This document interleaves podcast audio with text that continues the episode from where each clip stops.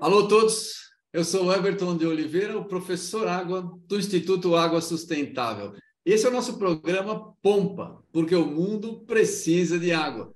E a gente traz pessoas para vocês que trabalham com água, eles têm sempre alguma coisa interessante para nos acrescentar. O trabalho água, com água é extremamente extenso e qualquer conversazinha que você ouve sempre acrescenta no seu conhecimento e nas ideias de como tornar o nosso planeta um planeta melhor para que todos possam viver adequadamente. E água é extremamente importante para a qualidade de vida de todo mundo. E hoje não é diferente, eu vou trazer para vocês aqui a Mônica Amorim Gonçalves. Ela é bióloga com especialização em ecologia e recursos naturais. Ela tem mestrado em biologia vegetal e doutorado em oceanografia ambiental pela Universidade Federal do Espírito Santo.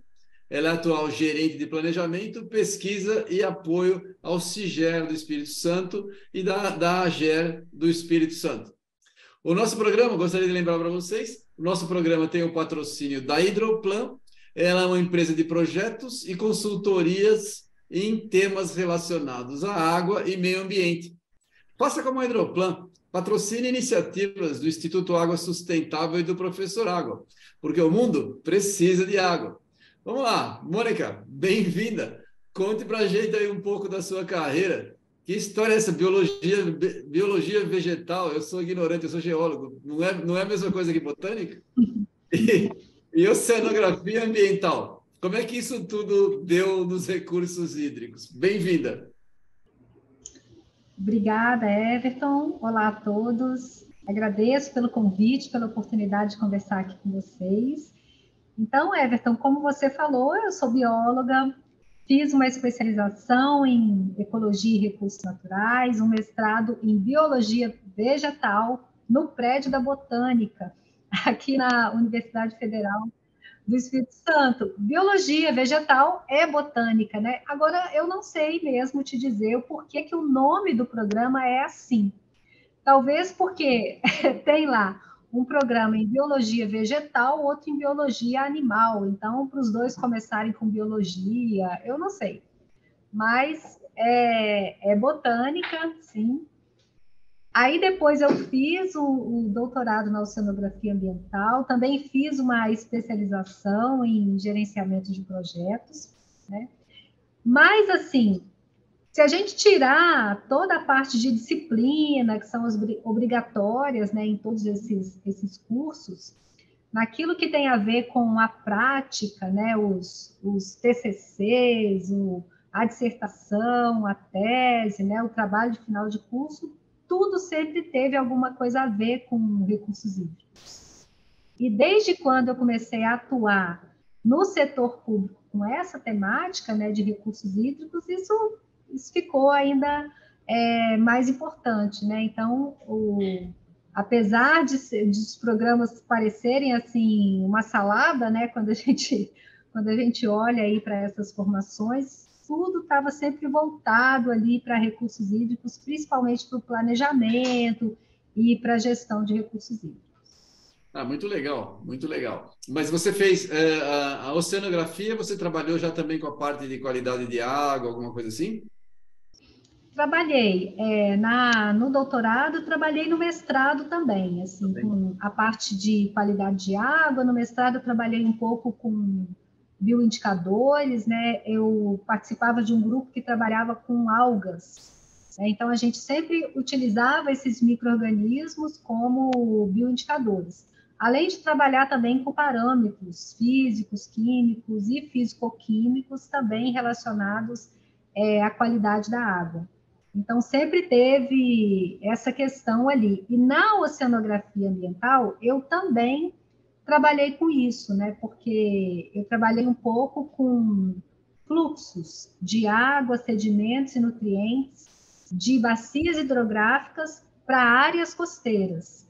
Né? Então, assim, deixaram né, a gente fazer isso lá, eu, meu orientador, nosso grupo de pesquisa, apesar de estarmos num programa de oceanografia ambiental, né? Porque afinal o, os ambientes costeiros não são só mares, né? A gente tem uma série de outros ambientes, lagoas, lagunas, que são considerados costeiros, até por conta da sua da, da própria formação desses, desses ambientes, que era o meu caso, né? O meu estudo de caso, que foi inclusive aqui no norte do Espírito Santo.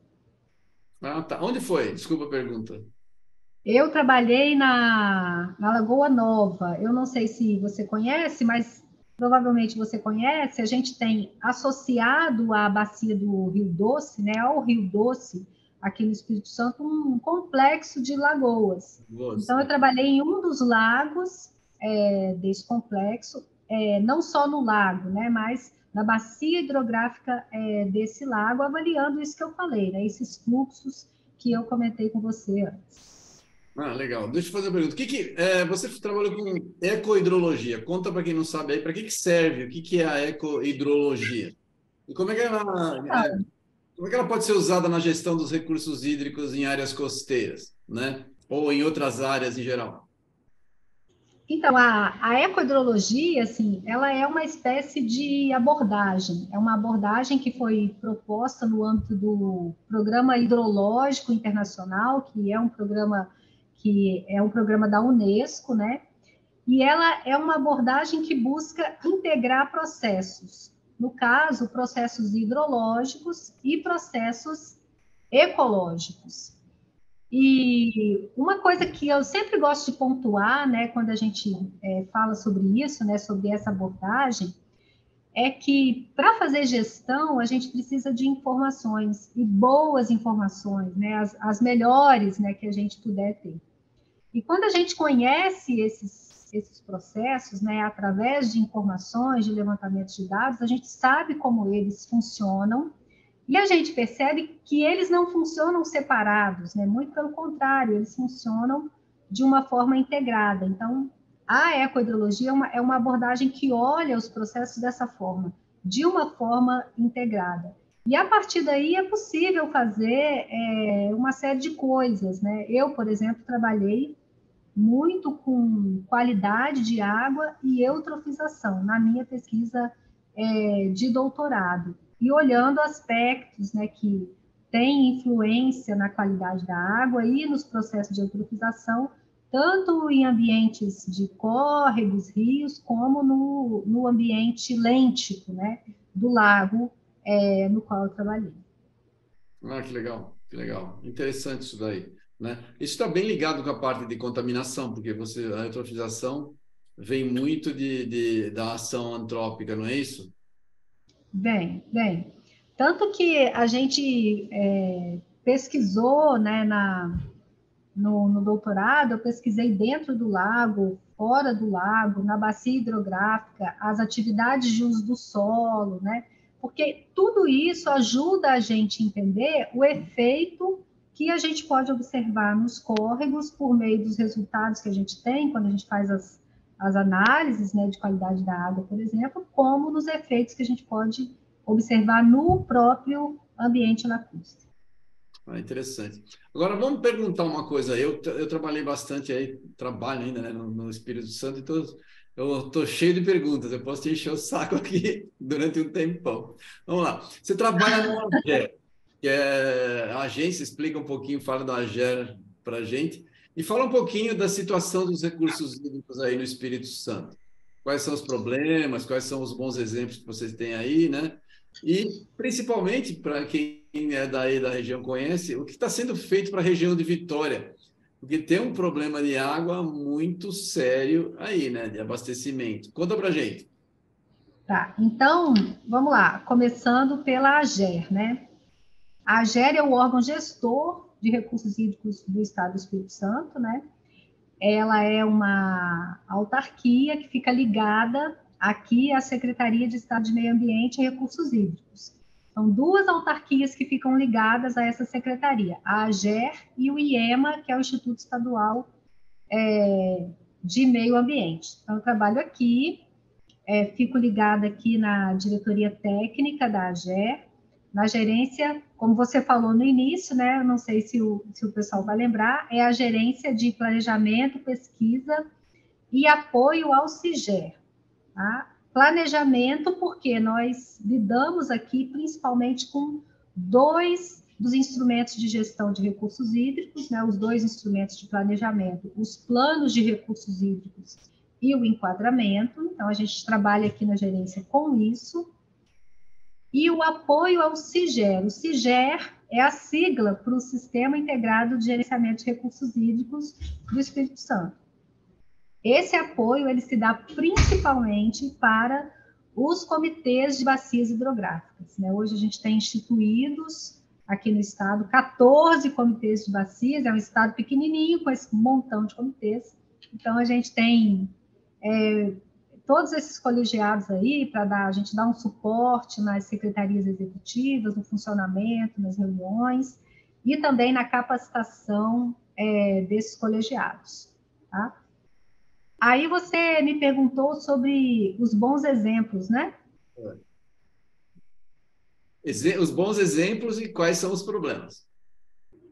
Ah, vou falar primeiro dos, dos bons exemplos. Tá bom. Então, eu vou começar falando, Everton, é, sobre os bons exemplos que tem muito a ver aqui com, com o trabalho aqui na gerência, né? Que são os processos de planejamento. Hoje, o Espírito Santo tem todo o seu território coberto com processo de, plane, de planejamento. Então, a gente tem plano estadual de recursos hídricos, a gente tem planos de recursos hídricos em todas as bacias e regiões hidrográficas, a gente tem enquadramento na maior parte das bacias, as únicas que não têm enquadramento são os cinco afluentes do Rio Doce, que ainda não tem, mas está em processo de elaboração, né, porque a gente está, inclusive, trabalhando junto com a Agência Nacional de Águas e o IGAM é, na revisão do plano de recursos hídricos da Bacia do Rio Doce. É então, eu acho que esse é, esse é um exemplo bem legal, assim, nós somos, eu não sei se nós somos o único, mas nós somos é um dos poucos estados que tem todo o seu território coberto com um processo de planejamento na área de recursos hídricos. Então, isso é uma coisa é, interessante, né? É, o Estado também tem trabalhado é, com outros projetos para recuperação é, de bacias, né? A gente tem aqui um grande programa de PSA, por exemplo, que é o programa Reflorestar, é, tem também um outro programa, né, que é o Pro Bacias, que é voltado para ações de conservação da água e do solo, principalmente junto a prefeituras e junto a proprietários rurais, e que também tem um foco é, em algumas áreas que ficam no sul do estado, que são muito, muito atingidas, né, que sofrem muito com inundações inclusive com perdas de vidas, né? O que é, é bastante grave. Tá? Então, é, fora isso, a gente tem assim é, os outros outros instrumentos, como a outorga, né, funcionando, o Fundo Estadual de Recursos Hídricos é, também funcionando. A gente não tem cobrança ainda. Isso é uma, uma lacuna grande assim no Estado, porque a gente já tem plano, um comitê, não tem cobrança. É, então a gente está um pouco agarrado nisso. Vocês não têm, não, não tem ainda um mecanismo legal para isso aí? O que está segurando a cobrança? Tem, tem os, tem os mecanismos legais postos, né, mas é, a gente tem, assim, digamos, uma dificuldade é, em que os comitês discutam essa questão da implementação da cobrança. Né? Isso por quê? Porque a, nós somos, o Espírito Santo é um estado onde a agricultura é um setor muito forte, né? E existe, não é só aqui, né, mas existe no Brasil todo, uma resistência muito grande a esse instrumento, é, associada a um desconhecimento também, né, do, do efeito real, né, de, do impacto que esse instrumento pode ter nos usuários, né, de quem implementa, né, de qual é o custo mesmo para os usuários desse, desse instrumento e também talvez um desconhecimento assim dos é, daquilo que pode ser bom, né? do que, que a cobrança pode trazer de positivo, né? inclusive para quem é desse meio agrícola. Né? Então, eu acho que esses são alguns aí dos impasses, né, dos problemas que a gente tem que dificultam a implementação da cobrança aqui. Esse já seria, isso já seria uma dificuldade, né, que é uma, que é uma parte aí da, da sua pergunta, né, um, um problema, digamos assim, institucional, né, um problema de gestão, um problema que envolve o sistema de gestão de recursos mas político, a gente tem outros. Político também, um problema político também, porque é uma decisão difícil, né? É, exatamente, exatamente. Entendi. Além disso, assim, como eu, eu também mencionei que a gente tem alguns problemas é, de enchentes, né, inundações, é, principalmente nas bacias do sul do estado, né, é que é a bacia do Itapemirim, por exemplo, que é uma bacia grande, né, grande para nós, tá, porque Outro dia eu estava conversando com a pessoa lá do Amazonas e assim. É, aí, aí também. Padrões, as medidas são completamente assim diferentes, você não imagina, né? É, então, isso é um nada, problema. Nada compara com a Amazônia, né? Isso é um negócio absurdo. É muito, é muito impressionante, assim. Ela ficava falando e eu tentando, mas, mas como assim uma vazão? O tamanho, né? É. é. bem isso mesmo, é bem isso. E, e, o tamanho dos rios, assim, ah, são não sei quantos quilômetros de uma margem a outra, né? Assim, a gente muito, muito diferente. É, a gente tem também problemas associados à qualidade da água, né? Principalmente pela falta de tratamento de esgotos. É, isso é muito, muito assim intenso, né? Nas bacias é, do sul do estado do Espírito Santo que são as bacias que a gente tem um, um, um volume maior, assim, né? inclusive associado a inundações. E no norte a gente tem um outro problema, né, que é o problema de escassez. É, nas bacias da região norte, então a bacia do Itaú, nas bacias do, do São Mateus tem um, um, problema associado à dessalinização, né, nos períodos é, a dessalinização não, a salinização da água, né, no, nos períodos mais secos. E na região da bacia do Rio Doce, a gente também tem alguns problemas com escassez, né?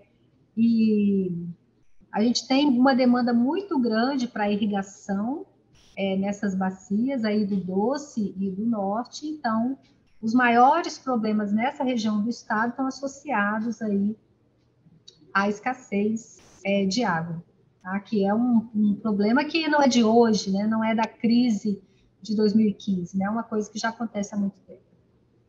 É, eu tive é, uma discussão na época, lembra quando estava aquela uma estiagem enorme aí na em Vitória e, uhum. e quem estava de presidente aí era o Paulo Baim, né? O nosso nosso amigo. E eu enchi uhum. o saco do Paulo, né? Porque porque a gente trabalhava com uma indústria mais para o norte, né? E, e a minha teoria, e, e, na época se proibiu a perfuração de poços, né? No, no estado todo. Eu falava, Paulo, mas isso não faz sentido, porque você tem toda a água que infiltra a partir da serra em direção ao, ao, ao oceano, né? Toda essa água aí, se você não usar, ela vai para o oceano. Você vai perder água doce num estado que precisa de água pra, de monte né? Assim, uhum. tudo bem, lá você, você é, restringir na região de Vitória, né? Mas você conhece o Paulo, né? Ele põe uma coisa na cabeça, ele você não tira facilmente. Mas no final a gente conseguiu chegar no, no, no meio termo. Mas eu acho interessante. Eu acho que sim, dá para melhorar muito o, o, o, recurso hídrico. Acho que na parte, principalmente na parte de plantação próxima dos pés de serra, ela daria para fazer melhorar a infiltração para manter essa, essa reservação subterrânea, né? Melhor. É, uhum. Você tem alguma. Porque tem indústria grande para cima também, né? No estado. Tem, tem. Bacia tá. do Rio Doce, é, região é, litoral centro-norte, né? Que pega a bacia do Rio Riacho, né? Tem, tem indústrias maiores. Tem indústrias grandes. Agora, que usam água para caramba também, né? Exatamente. Agora, eu não sei, assim, talvez você, você até que saiba isso, a captação delas se está associada à, à calha do Rio Doce Federal. A maioria, maioria toda da calha do A maioria, né? A água do doce, é. uhum. é. Água do doce. Uhum. Eu acho que poderia melhorar, porque o doce está com muito menos água. Então, vou até essa próxima pergunta aí, né? Porque o Rio Doce foi atingido lá pela queda da barragem e, e, e chegou para vocês aí vocês ganharam um, um presente de grego aí, né? É, Nossa. terrível, né? É, mas já vinha decrescendo a quantidade de água, né? Conta aí um pouco do Rio Doce para a gente. Eu acho que é, por isso que eu falei que a cidade talvez melhorasse se usasse um pouco mais de água subterrânea na região, mas porque você tem bastante. Sim. É... Então, o, o Rio Doce tem aqueles problemas é, crônicos, né, antigos que a gente conhece de assoreamento, né? Você acabou de mencionar a diminuição aí da, da quantidade de água na bacia, né? É verdade. É, e assim, teve os problemas que eu acho que, que todo mundo conhece, né? Das interrupções de captação, da falta de água, né? Até hoje eles têm que lidar com, com questões de mudar o local da captação de água, né? Até esse lago que eu trabalhei lá em Arisa, hoje tem uma captação, né? E é, é uma água de qualidade muito boa. É, tem uma capacitação que. Ali era lago, é não era, ali não era laguna, onde você trabalhou era lago mesmo, não é? Não tinha, não tinha água do mar nela. Não, não tem conexão com o mar, não. Tá. Mas a gente considera costeiro por conta dos processos de formação, né? Lá atrás que deram origem é, a esses lagos. Então, é, com relação ao Rio Doce, assim, o que é, a, a, informação assim que da, da, da, nossa parte aqui é mais interessante é, é, o contexto dessa revisão do plano, né? A bacia do Rio Doce, ela tem um plano que é integrado, né? Uma coisa que, que é muito legal porque integra é, os os afluentes do lado de Minas e os afluentes do lado aqui do Espírito Santo, né? Então, o plano vigente, que é de 2010, ele foi elaborado dessa forma, e esse plano e, e essa revisão também está sendo elaborado dessa forma, né? Então, é um esforço conjunto aí da, da Agência Nacional de Águas, do Instituto Mineiro de Gestão das Águas e da AGER, com todos esses colegiados aí, que são os, os comitês, né, do lado de Minas, o Comitê do Rio Federal e os comitês aqui do Espírito Santo. E a gente está justamente, assim, pensando um pouco aí nas, é, nas melhorias, né, que muitas melhorias estão sendo empreendidas na bacia, é, em decorrência, né, do que, do que aconteceu, né, é, lá atrás, e a gente está justamente é, finalizando a discussão a respeito do plano de ações. E nesse plano de ações estão sendo incorporadas as ações que estão em andamento, né, com, sendo capitaneadas aí pela Fundação Renova, além de outras ações que estão sendo construídas né, a partir da, da consolidação de um novo diagnóstico que foi feito no âmbito dessa revisão.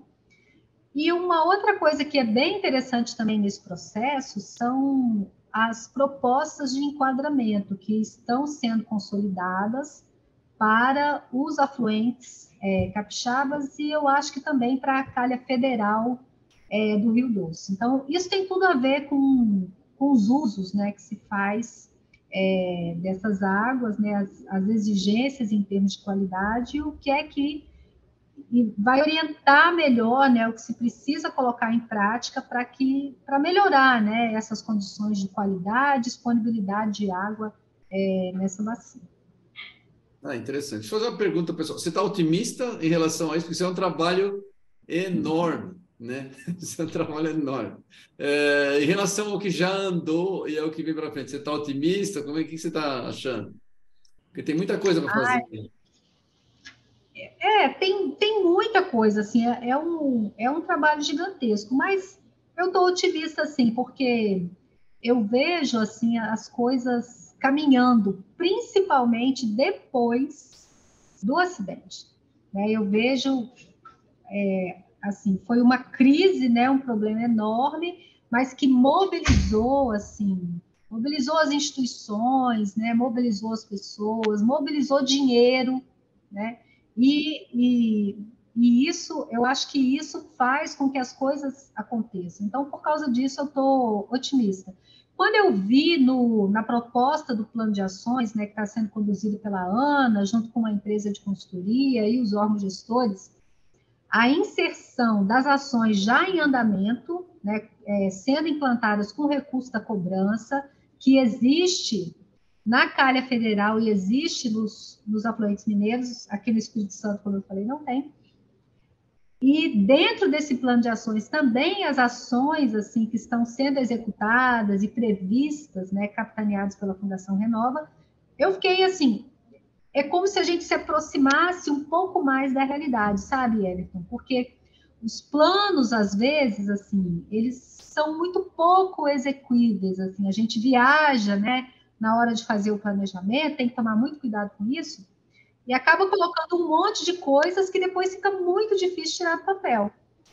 Mas, assim, esse plano que está sendo construído, assim, ele está sendo feito de uma forma muito, assim, realista, né? Tá mais pragmático, né? Então, por causa disso, eu estou otimista com relação à implementação é, dessas ações que estão sendo propostas. Muito legal. Serve até de exemplo para próximos trabalhos fora dali, né? Porque você está vendo que dá certo já, interessante, interessante. Uhum. Porque ali tem dinheiro, né? Depois do acidente, a coisa teve que andar, né? Isso, exatamente. Interessante. Fala, depois do, do, Plano Estadual de Recursos Hídricos aí do Espírito Santo, que foi é, em 2018, é, quais as mudanças que, que já foram conseguidas? Né? O que está sendo feito? E, e junto aos comitês de bacia, como é que está andando isso? Então, assim, essa, essa pergunta eu não gosto muito dela, não, sabe, Everton? Sabe por quê? Porque eu, eu tive a oportunidade, assim, de conduzir a elaboração do plano estadual, né? E na época, assim, eu estava muito otimista, igual estou falando aqui agora do, do plano do Rio Doce. Ah. E, e, eu achava que era possível né, tirar do papel uma série de ações que foram colocadas lá no pé. E, infelizmente, não foram, né? não foram, e assim, e, e, na minha opinião, não porque elas não sejam, assim, execuíveis, né? Mas, assim, uma, uma coisa muito, assim, delicada, que é uma... Esses momentos que a gente passa por mudanças de gestão, sabe? Então, o plano estadual ele foi construído num, num governo, né? Ele foi entregue no final de 2018, e aí mudou o governo. E, e eu acho assim que a gente poderia ter, né, a gente que eu falo, né, a, o próprio órgão gestor, né, a própria sociedade capixaba, poderia ter aproveitado melhor aquilo que, que foi proposto, né? Porque esse nosso plano estadual, ele é um plano estratégico, né? Ele não é um plano assim de, e ele não é um plano caro, né? Ele é um plano de ações que são estratégicas, né? Como eu acho que deve ser é, um plano estadual numa escala, né, é, estadual. Mas assim, um, uma coisa que é legal, né, que foi feita, eu tenho isso, né? Talvez outras pessoas falariam assim, não, foi feito um monte de coisa, né? Mas é, acho que é porque eu estava tão dentro do processo, né, que eu queria ver mais coisas saindo do papel.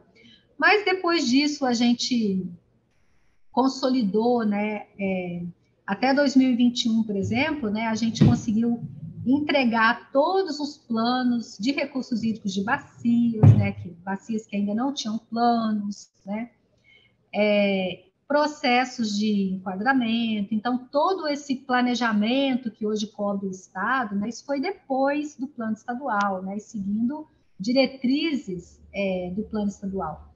A gente também trabalhou na elaboração de manuais operativos, né, nos moldes da Agência Nacional, é, para o próprio plano estadual e para os planos de recursos hídricos de bacias.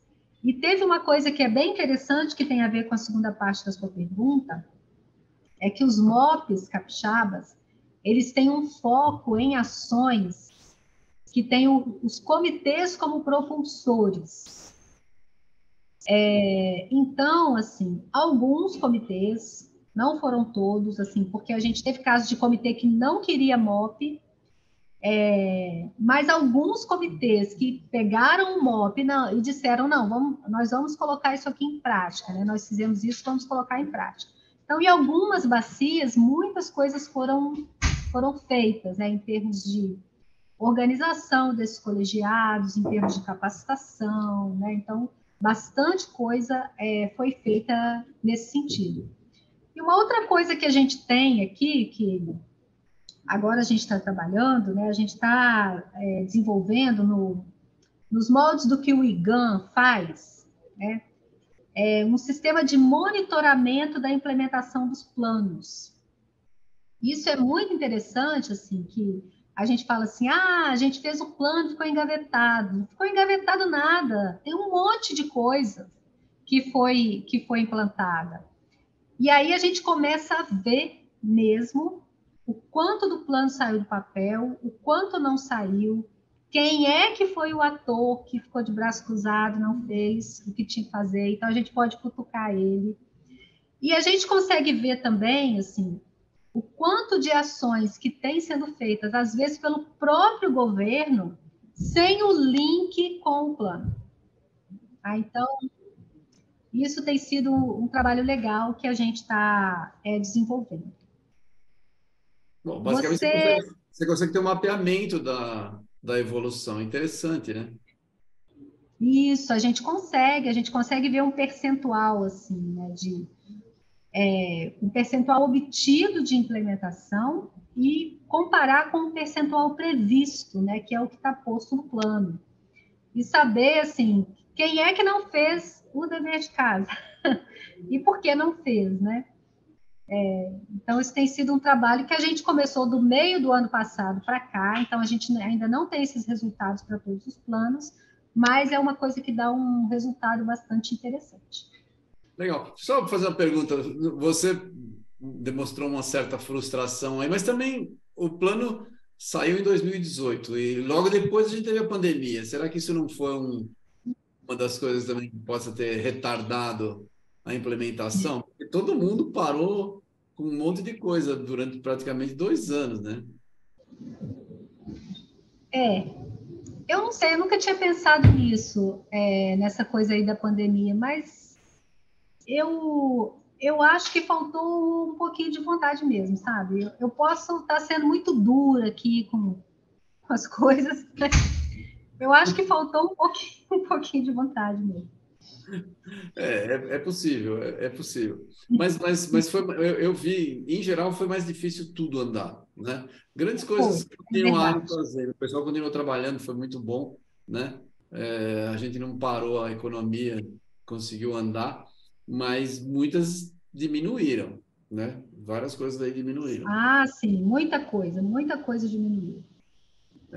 Não, mas eu, eu, eu continuo insistindo que, que nesse plano aí, que, que, que, o Espírito Santo a gente tinha que fazer algum trabalho mais próximo com o uso de água subterrânea em parte da, da, da região, que, uhum. que, que, eu acho que tem, tem capacidade. Claro, na parte lá salinizada do, nor, do, do norte do estado aí, tem umas áreas que não tem salvação. Não adianta a gente querer fazer mágica. Mas tem várias que dá para melhorar, né? E que, mesmo porque o estado está tá crescendo bastante né? Então, é. é interessante pensar nisso, né? É, é importante, né? É fundamental pensar nisso, né? Não adianta só apagar os incêndios, né? A gente tem é. que se preparar aí para o que é, vem. eu, eu acho que a gente tem condição de fazer isso. Ah, eu também acho, eu também acho. Eu, a gente, eu conheço bastante o trabalho aí. É, eu, qual é a relação de vocês com o, com o órgão ambiental, com o INEMA? É próximo? É o IEMA. IEMA, é. IEMA. Olha, Everton, eu diria assim que é uma, é uma relação próxima para algumas coisas. Hum. Né? Porque eu acho assim que a gente tem no Brasil ainda uma dificuldade muito grande de integrar a área ambiental com a área de recursos hídricos, né? É, isso existe, né? Integrar esses instrumentos, fazer com que os instrumentos conversem, não é uma coisa, não é uma coisa simples, né? E esses dias estava ouvindo a Patrícia Bozon falar que é muito comum que a pauta ambiental ela engula a, a gestão de recursos hídricos, né? E, e, ao invés de, de andar juntas, né? Então eu acho que aqui, assim, em alguns aspectos a gente caminha junto, principalmente em questões é, mais institucionais, né? Mas eu acho que a gente poderia integrar melhor, né? Por exemplo, a gente tem o, o programa Reflorestar, que é um grande programa de PSA, né? Isso, isso poderia estar mais integrado à gestão de recursos hídricos, à implementação dos, do, dos próprios planos é, de recursos hídricos, né? Por exemplo, todos os planos têm ações, né, de reflorestamento, né, recuperação de áreas, né? Então, acho que a gente precisa avançar no sentido de integrar melhor esses, esses instrumentos que existem ainda separados nessas duas, é, nessas duas pautas. Então, a relação é boa, mas tem aspectos a melhorar e que certamente podem trazer bons resultados para a gestão da água aqui no estado. É, eu, eu, também, eu também acho, eu também acho, eu, eu, sinto isso, mas não só no Espírito Santo, né? A gente tem dificuldade. Isso, não, não só aqui. Isso é uma dificuldade em, em vários lugares, não só no Brasil também. É uma situação difícil, né? A gente tem uma integração, principalmente que a qualidade tende a ficar, né? Ligada ao, ao, ao, meio ambiente em geral, né? É. E a quantidade, principalmente, ligada aos recursos hídricos, né? E, uhum. e aí começa a aparecer conflito para todo lado. Né? Principalmente quando tem... Principalmente que na área de meio ambiente eles cuidam muito mais... Tem uma preocupação enorme com, com indústria, né? E não Isso. necessariamente com, com o recurso hídrico em geral, com, com populações e com, com, com o uso doméstico. Não tem, é difícil, é difícil, eu concordo. É. Mas, mas você está aí para isso.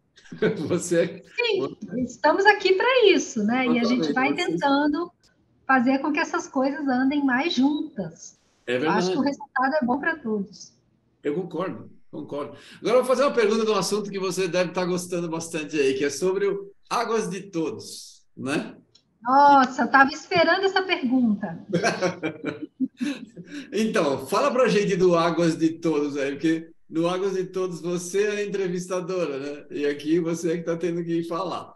Isso, lá eu sou a entrevistadora e é um papel que eu prefiro, viu, Everton? Eu prefiro ficar de entrevistadora, mas eu acho que eu, até estou me saindo bem aqui, você está sendo bastante generoso aqui comigo também. Obrigada. Obrigado. É, conta aí então, o que é o Águas de Todos.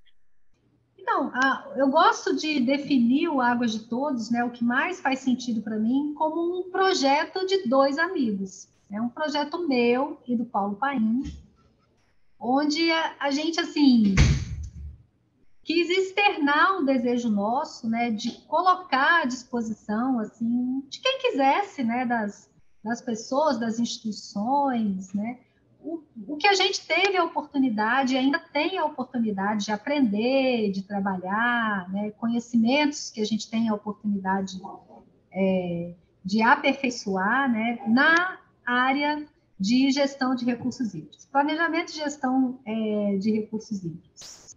Então, assim, surgiu é, dessa forma. E também surgiu porque, assim, a gente estava um, um, pouco entediado, assim, com as coisas que a gente sempre estava fazendo, sabe? Sabe, assim, tem uma hora que, nossa, queria fazer alguma coisa diferente, né? Mais alguma coisa, dou conta de fazer mais alguma coisa. E isso surgiu bem lá na, na pandemia, né? Onde a gente teve aquele boom de todo mundo querendo fazer as coisas na internet, então, surgiu lá naquele contexto.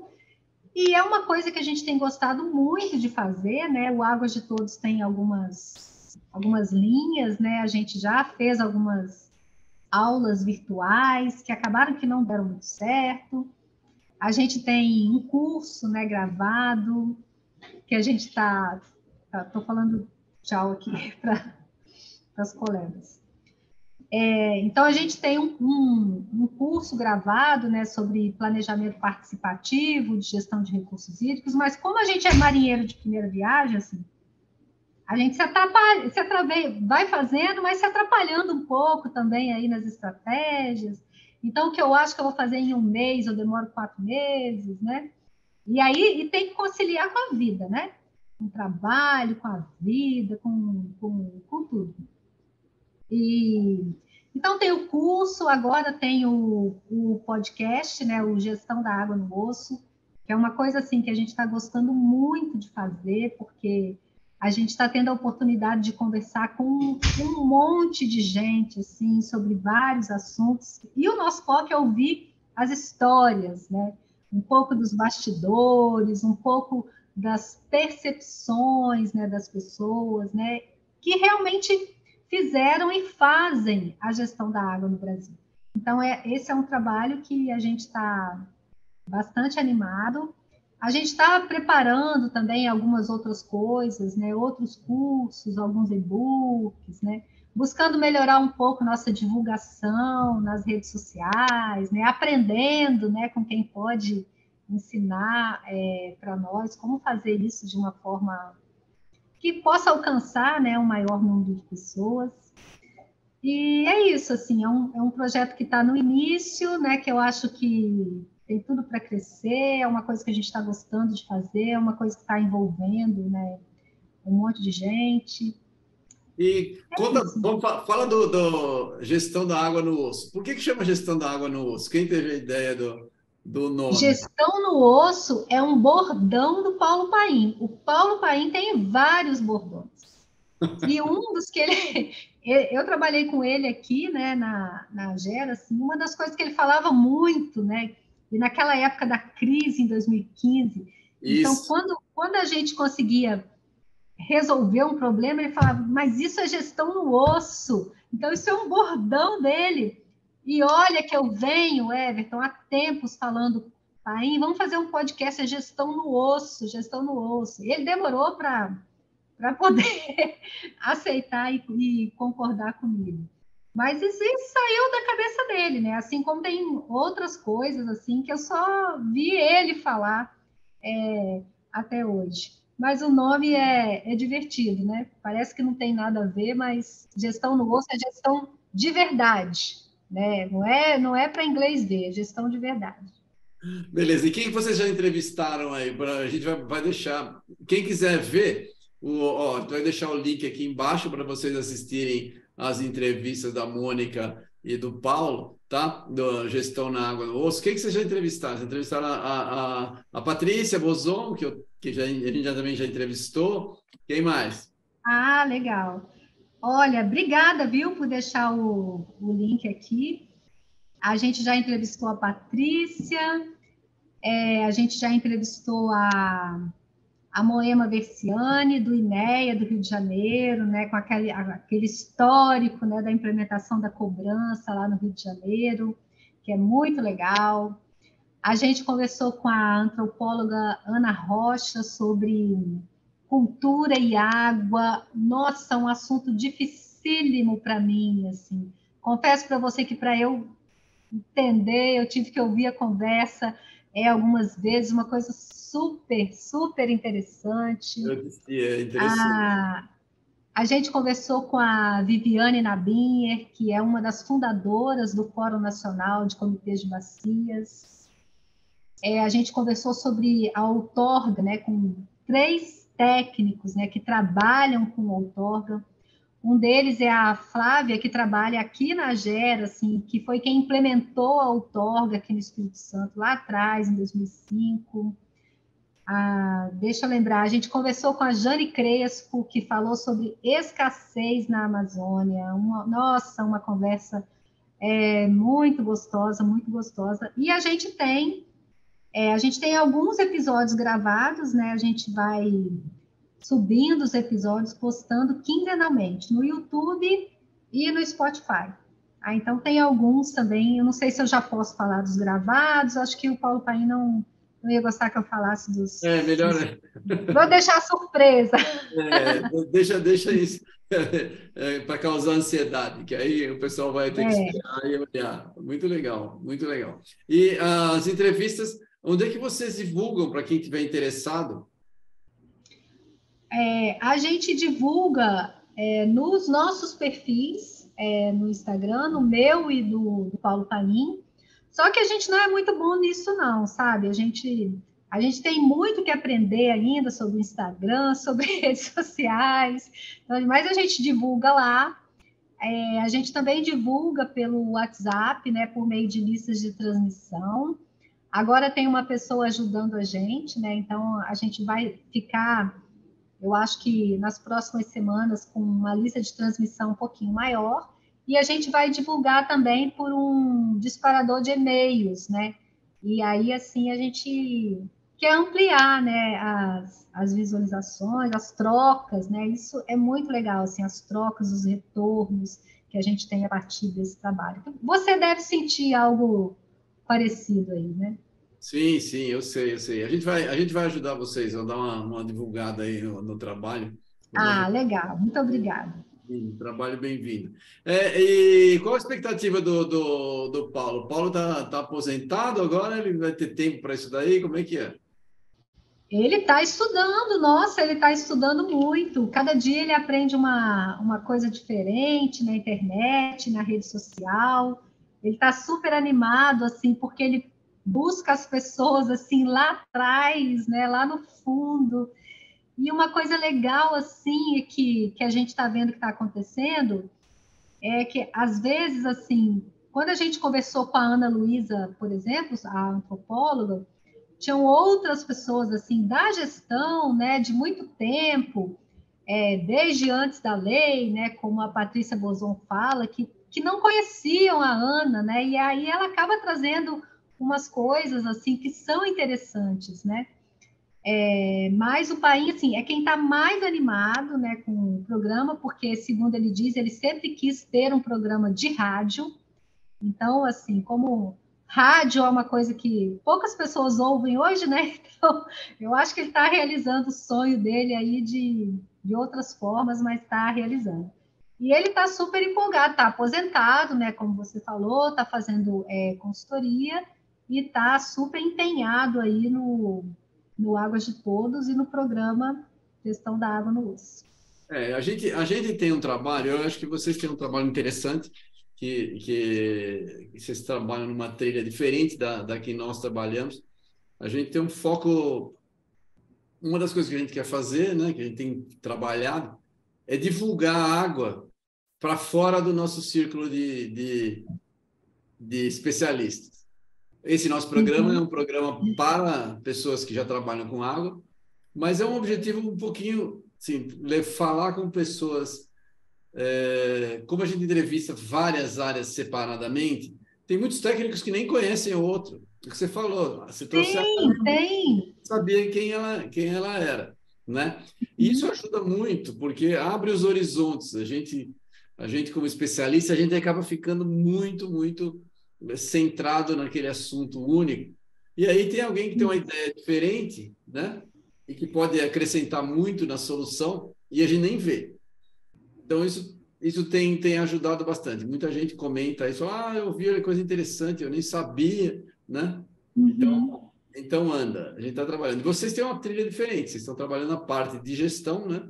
Tem um monte de gente uhum. que faz gestão bem no Brasil, né? E que muita gente nem sabe, né? Muita gente nem sabe. Pois é. Então tá, tá andando bem. E a gente tem um trabalho, claro, para tentar atingir esse público fora da área. Faz o trabalho com criança, né? Que, que, que as pessoas não. É o que o pessoal fala, você acha que a água vem da torneira, né? É só isso, né? E, e não é, né? Aí você precisa de um agir para fazer um trabalho desse aí grande, né? Beleza. Uma uhum. pergunta. É, como é que você acha que a gente pode. É, você tem alguma ideia que a gente possa trabalhar junto com o Instituto Água Sustentável, o Professor Água e o Gestão no Osso e o Águas de Todos? Ah, olha, eu, eu costumo dizer, Everton, que assim, tudo começa com uma conversa. Né? Eu acho que é, eu conheço um pouco do seu trabalho, né? É, e, principalmente esse que, que, que você falou, né, que busca levar o tema para pessoas de fora da, da área, né, isso é fundamental, isso é super importante. E, e eu acho assim que a gente tem é, potencial de fazer grandes trabalhos juntos e que, e que a gente precisa conversar, né? Eu acho que no final o objetivo, o nosso objetivo é muito parecido, né? É, é. E eu acho que seria muito legal a gente conversar, amadurecer, talvez conhecer melhor um ao outro, né? Esforços, é isso, isso, né? São mais esforços. Isso que você falou de que um técnico não conhece o outro, né? E o quanto esse tipo de iniciativa, né? A sua, a nossa, faz com que essa integração fique maior, né? Isso é muito legal.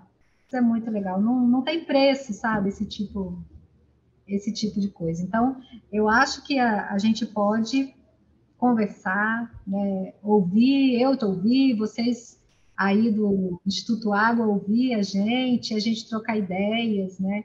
E começar por alguma coisa, talvez uma determinada iniciativa que a gente comece junto e depois ampliar aí a nossa consolidar e ampliar uma parceria, né? Eu acho ah, que é muito possível. Acho, tem muito a ver, tem muito a ver. E a gente conhece um monte de gente junto que tem boas ideias e boas intenções para melhorar a água. A gente tem que unir essa, é, essa interesse das pessoas, porque a gente só trabalha, né? Então a gente tem que sair e fazer alguma coisa que seja é, do bem, uma iniciativa própria nossa para ajudar as comunidades em geral. É um negócio que todos que trabalham na área têm essa dentro de si essa Sim. intenção. Então a gente tem que tornar isso realidade, né? Muito legal. Bom, eu gostaria, nosso tempo aqui está no final, eu gostaria de agradecer muito a sua participação, foi muito legal. A gente com certeza vai desenvolver trabalhos juntos aí, porque o trabalho de vocês é muito, muito legal, está no começo, mas tem grande potencial para decolar, né? O talento de vocês já ajuda muito, né? De vocês dois, já, já mostra que o caminho está certo. Por favor, faz suas considerações finais para a gente. Ah, muito obrigada, Everton.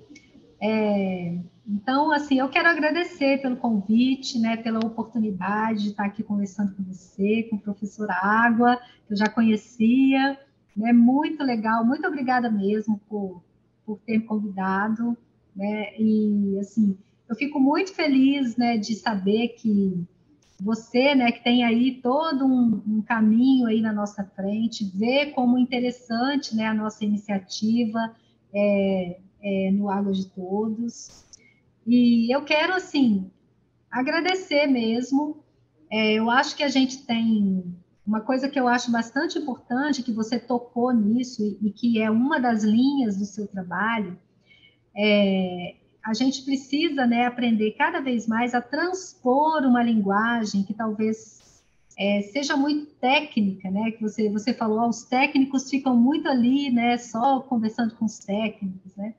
Então, eu acho que uma coisa importante, né, nesse tipo de trabalho que a gente está iniciando, né, e no, no seu trabalho, algo que você já faz, é a gente utilizar uma linguagem né, que seja acessível, que possa atingir o maior número de pessoas e fora desse meio técnico, né? Porque afinal, é, como é aí a, a chamada inicial né, do, seu, do seu programa, todo mundo precisa de água, né? Não é bem isso, tá? Me desculpe, eu não falei certo, mas todo mundo precisa de água, né? Então, a gente tem sim que, utilizando uma linguagem adequada, né, alcançar é, um maior número de pessoas.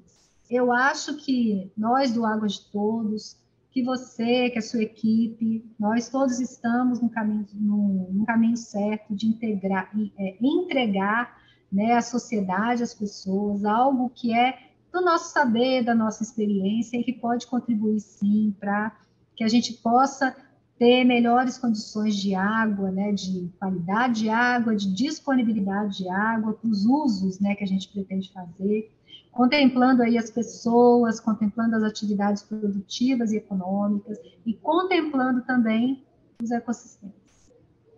Muito legal, agradeço. Gente, a gente teve aqui a Mônica Amorim Gonçalves, vocês viram com que paixão que ela fala do assunto. É bom para o estado do Espírito Santo que tenha alguém que goste tanto, que seja eficiente e competente, como a Mônica trabalhando lá. É bom para o Brasil, porque a gente tem técnicos competentes onde a gente pode aprender. E vocês, por favor, acompanhem os trabalhos da Mônica. Repito, ela trabalha na, na agência, na agência de gestão de recursos hídricos do Estado do Espírito Santo. É um excelente contato, é uma pessoa muito competente. Parabéns, muito obrigado pelo trabalho. Repito aqui, o nosso programa tem patrocínio da Hidroplan. Se você tiver interesse em nos patrocinar, por favor, entre em contato. Um abraço a todos, porque o mundo precisa de água. Obrigado.